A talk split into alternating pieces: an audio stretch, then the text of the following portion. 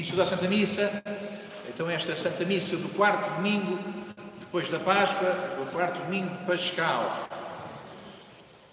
A Igreja considera que Jesus ressuscitado oferece a sua presença, manifesta a sua presença, acompanha os homens de um modo eminente, de um modo inultrapassável, de um modo obrigatório, que é através de, dos pastores. Então, a ressurreição de Jesus está, está perto da nossa vida, dá vida à nossa vida através dos pastores. Hoje é um domingo, então, consagrado de modo particular a rezarmos pelos pastores, a pedirmos pelos pastores, a pedirmos ao Senhor que não falte com pastores à sua igreja. Também tem sido uma semana complicada por causa das eh, decisões acerca da missa, das igrejas abertas, das igrejas que continuam fechadas, das igrejas que, à partida, só voltarão a abrir eh, para o, só voltarão a abrir para o, público, para o culto eh, aberto a, a, todos, mesmo que dentro de, com algumas escalas, a partir do final do mês de maio.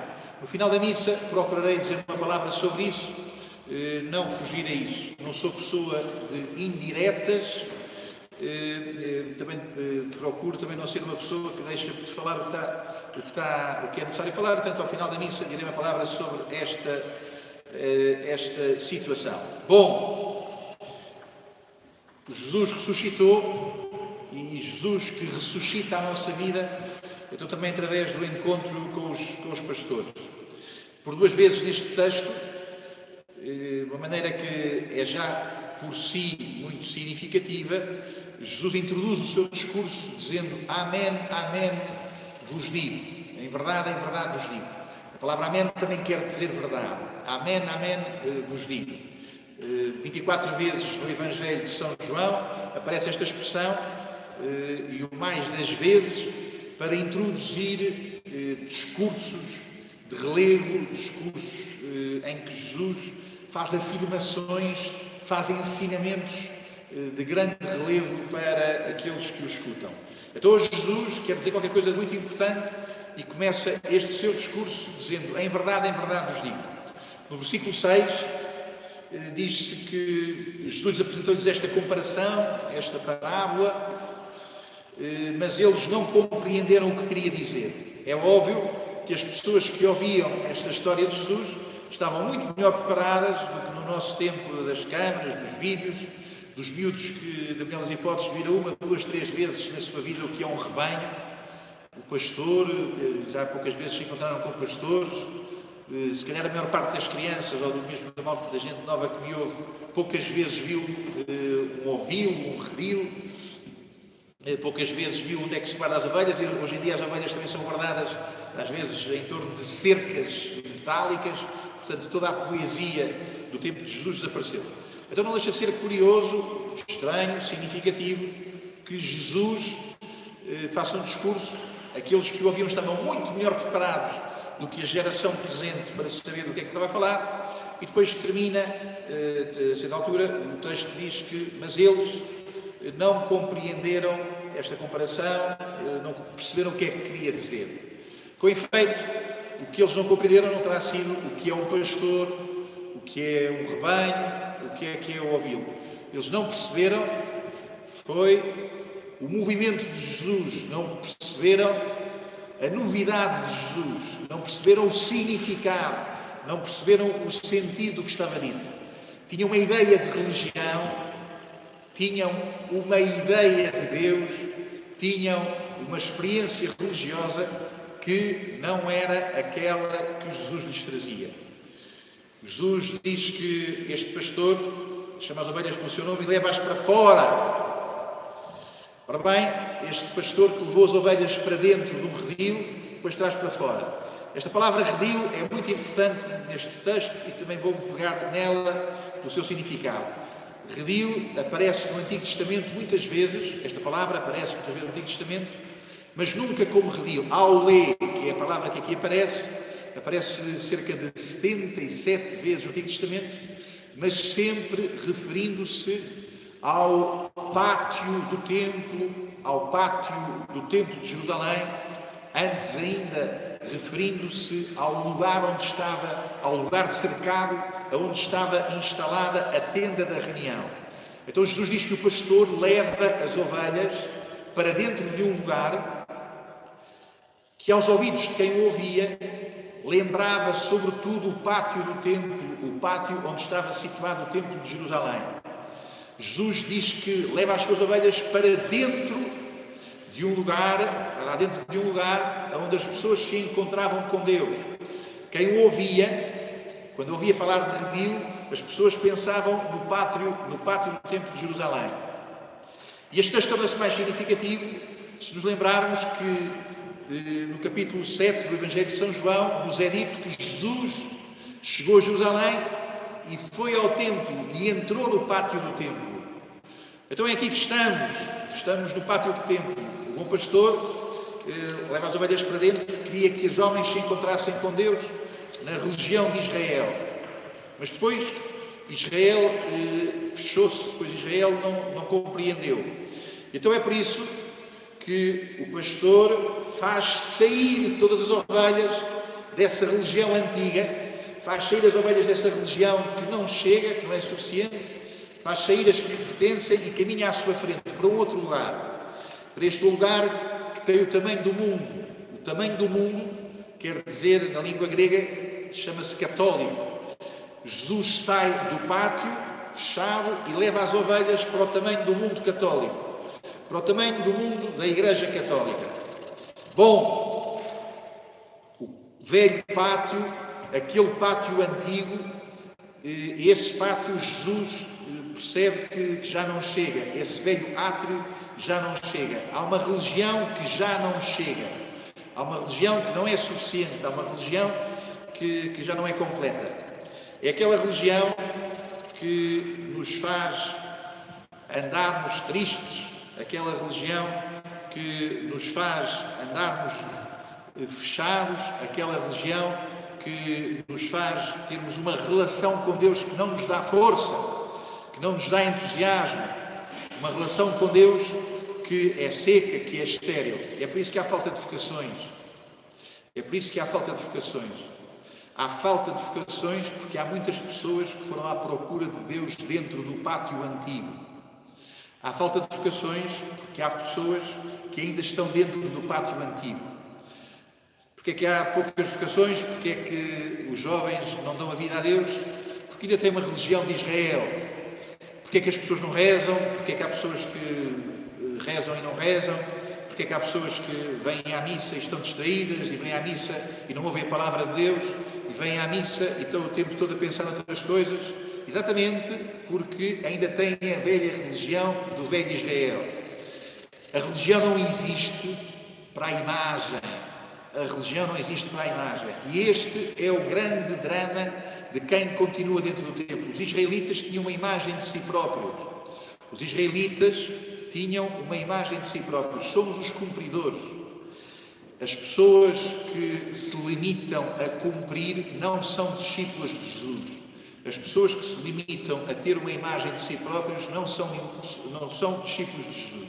Está aqui assim a grande diferença entre este recinto claustrofóbico, este recinto que não dá vida, este recinto seco e estéril, esta, este seio de Israel que secou, e ao contrário, os verdes prados para onde Jesus leva os seus. Não há vocações, não há profundidade espiritual, há por demais pretensão ética, há pretensão de que se eu tiver um comportamento correto, se eu for uma pessoa que não levanta a voz, uma pessoa solidária, se eu for uh, uma pessoa que é, é bondosa, já cumpri tudo, já cumpri tudo. E é por isso que estas pessoas que assim pensam, que assim vivem, essas pessoas não dão a vida, antes, pior, não recebem a vida de Jesus. Não recebem a vida de Jesus. O cristianismo não é para a ética, e falo aqui de ética neste sentido de uma boa opinião de mim. O cristianismo não é para as pessoas terem boa imagem de si próprias. O cristianismo não é para, as pessoas verem-se ao espelho e estarem contentes consigo próprias. O cristianismo não é para a autossuficiência. Há uma vez, no Evangelho, nos outros Evangelhos sinóticos, se conta uma história muito relevante para perceber esta história do bom pastor. Diz que um homem fez um pátio, fez um pátio grande, dentro desse pátio fez um armazém, pôs tudo o que lá precisava. Era um homem cumpridor, chegou sempre a horas ao trabalho, eh, nunca passou o sinal encarnado, deu sempre esmola para o banco alimentar. Fez as coisas todas que eram necessárias. Aumentou e aumentou o espaço em que se percebia a si próprio, se percebia a si próprio como um homem eh, com a vida bem organizada. Só que a vida era mais do que isso e um dia Deus fez-lhe perceber que a sua vida fechada era uma vida infectada. E infectada de um dos grandes venenos de todos os tempos que se chama individualismo. Que se chama individualismo. Dentro do pátio estão homens fechados. Jesus chama esta gente a vir para fora. Então, permito-me nomear três doenças dentro do pátio. Uma, já referida, é o individualismo. A maneira como a pessoa eh, apenas trabalha, a pessoa apenas trabalha para ter boa ideia de si próprio. A segunda eh, doença dentro, dentro do pátio é a pasmaceira. Como é que faltam missionários? Eh, bendito seja Deus pelas pessoas que trabalham e fazem o seu trabalho nos hospitais, fazem o seu trabalho eh, nos serviços todos, que correm riscos. Bendito seja Deus pelas pessoas que são sérias no seu trabalho. Mas lembro, mas lembro que competência não é missão. Mas lembro que generosidade não é ainda missão. Mas lembro que os pais que fazem as suas coisas a tempo, isso ainda não é missão. Lembro que a palavra melhor não é idêntica à palavra tudo. Os melhores serviços, os melhores, as melhores competências, os que fazem as coisas da melhor forma, não quer dizer que sejam as pessoas que dão tudo. Os padres, os padres, os padres. Nem sempre os padres, tantas vezes os padres, mais das vezes os padres, não são os melhores das comunidades. Há pessoas que sabem mais, há pessoas mais competentes, há pessoas mais trabalhadoras, mais eficazes, mais generosas. Os padres não são os que têm o melhor para dar. Tantas vezes eh, são eh, pessoas escolhidas entre os que vinham mais atrapalhados com a vida. Os padres não são os que têm melhor para dar. Aos padres, no entanto, pede-se que deem tudo o que têm para dar. Chama atenção para que a palavra melhor não é igual à palavra tudo. A juventude hoje em dia muitas vezes quer o melhor. Jesus pede para dar tudo. A juventude quer o melhor da vida. Jesus pede para dar tudo e é esse o sentido de uma vocação. Jesus não perguntou se tenho as melhores máquinas, se tenho os melhores eh, telemóveis, se tenho as melhores câmaras, se tenho a melhor capacidade para cantar, se tenho a melhor capacidade para pensar, se sou muito eficaz. Jesus não pergunta se temos na vida as melhores coisas para oferecer. Jesus pergunta se queremos oferecer tudo. Hoje é o domingo em que Jesus não pergunta se tens as melhores roupas. Jesus não pergunta se tens o melhor estilo. Jesus pergunta se o que tens, se tudo o que tens queres oferecer. Bom, eh, retomo eh, mais perto o comentário deste Evangelho. Jesus eh, disse: Em verdade, em verdade vos digo, aquele que não entra, não entra aonde aquele que não entra no teu coração, porque é disso que se trata. Aquele que não entra, mas que sobe. O que é que é subir? Subir na vida. Subir na vida. Há muitas pessoas que vêm à igreja para subir na vida com a ajuda de Deus. Ter mais. Ter mais saúde, mais carreira, mais dinheiro, mais trabalho, mais coisas todas. Ter mais. Subir. Há pessoas que querem subir com a ajuda de Jesus. Jesus, o grande evento de Jesus não é subir, o grande momento de Jesus é entrar. Certo, haverá duas vezes em que Jesus falar, falará de subir. Haverá aquela vez em que Jesus diz que ele vai subir na cruz. Jesus não fala de subir, Jesus fala de ser elevado, e elevado na cruz. O Filho do Homem vai subir na cruz, vai ser elevado na cruz. E no final da vida, Jesus vai subir ao céu, vai ser elevado ao céu na ascensão. Mas este Evangelho diz-nos que o pastor entra no coração. Uma coisa é entrar, outra coisa é subir. A religião não serve para subirmos as nossas ganâncias, as nossas ambições, sejam elas as mais redondas que forem. De novo, a solidariedade, a ética, a boa imagem, servem para nós subirmos na consideração por nós mesmos. Mas o que Jesus quer é entrar.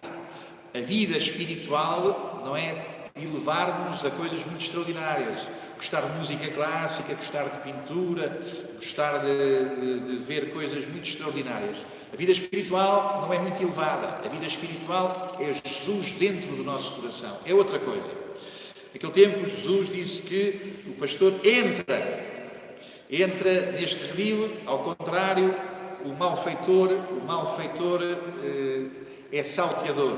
Bom, eh, chegamos, eh, avanço e não, eh, não eh, estou a chegar ao fim do que tenho para dizer, mas eh, não sem queria chamar a atenção para este facto de que o pastor é ao mesmo tempo a porta.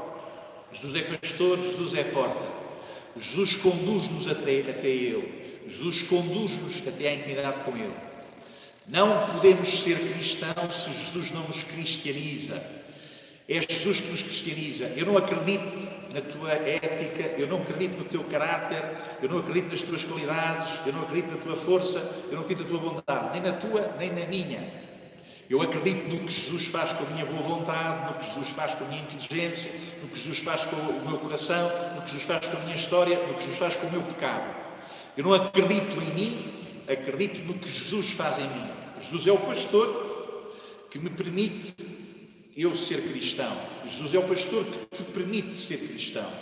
Jesus é o pastor que nos leva à porta e a porta que ele nos leva é esta de uma própria intimidade com o seu coração. Bom, bendito seja Deus, bendito seja Deus porque Jesus é pastor da sua igreja. Hoje, curiosamente, no Evangelho de hoje, não se fala de Jesus bom pastor. Ficámos no versículo 10, só no versículo 11 é que Jesus diz: Eu sou o bom pastor. Mas curiosamente, mas curiosamente e muito significativamente, a tradução comum que nós damos não é mais certa. Em, eh, na língua grega, eh, bom diz agatos, ágata. Eh, bom diz agatos. Belo diz kalos. Ora bem, o que Jesus diz aqui assim é que é o belo pastor. Jesus é o belo pastor, o belo pastor. Todas as coisas bonitas na igreja têm que ver com isto, de um dia eu ter percebido que Jesus é belo e de uma beleza tal que atrai a minha vida. É da beleza do encontro com Jesus que sai a bondade do estilo de vida. Que nos seja dado a todos encontrarmos com a beleza de Jesus, que em particular seja dada ao Senhor neste tempo, que o Senhor nos dê neste tempo muita gente encontrar-se com a sua beleza na atração da vocação e que daí venham eh, muitas e bondosas obras. Trouxe comigo um texto de uma pequena, um pequeno excerto de, um, de, uma, eh, de uma catequese feita pelo atual padre eh, geral, o abade geral dos monges cistercienses, dos mesmos monges que estavam em Alcobaça que nos faltam em Alcobaça.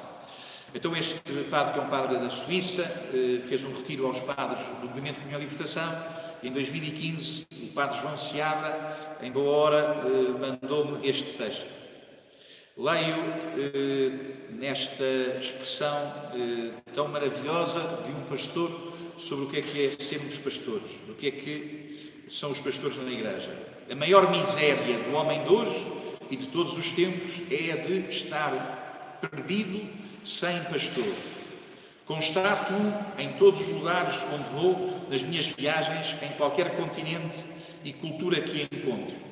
A miséria mais triste é a de não termos pastores, quer dizer, não sermos acompanhados no caminho da vida.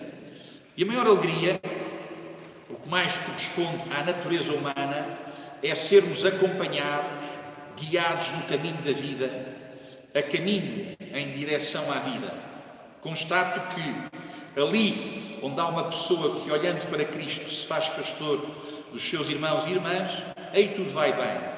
As comunidades, as pessoas, as obras vão bem porque vão, porque caminham. Andar bem significa, em primeiro lugar, poder caminhar. Caminha-se bem, antes de mais, se se caminha, se se pode fazer um caminho. Um caminho guiado, um caminho que tem um sentido, uma direção. Peço ao Senhor pelo pastor que eu sou, peço ao Senhor pelos pastores, irmãos meus no sacerdócio, peço ao Senhor pelos pastores neste tempo todo da Igreja. Peço ao Senhor que não nos falte com pastores e que não nos falte com muitas pessoas, com muita humildade e seriedade, pedem ao bom pastor pastores para a sua igreja.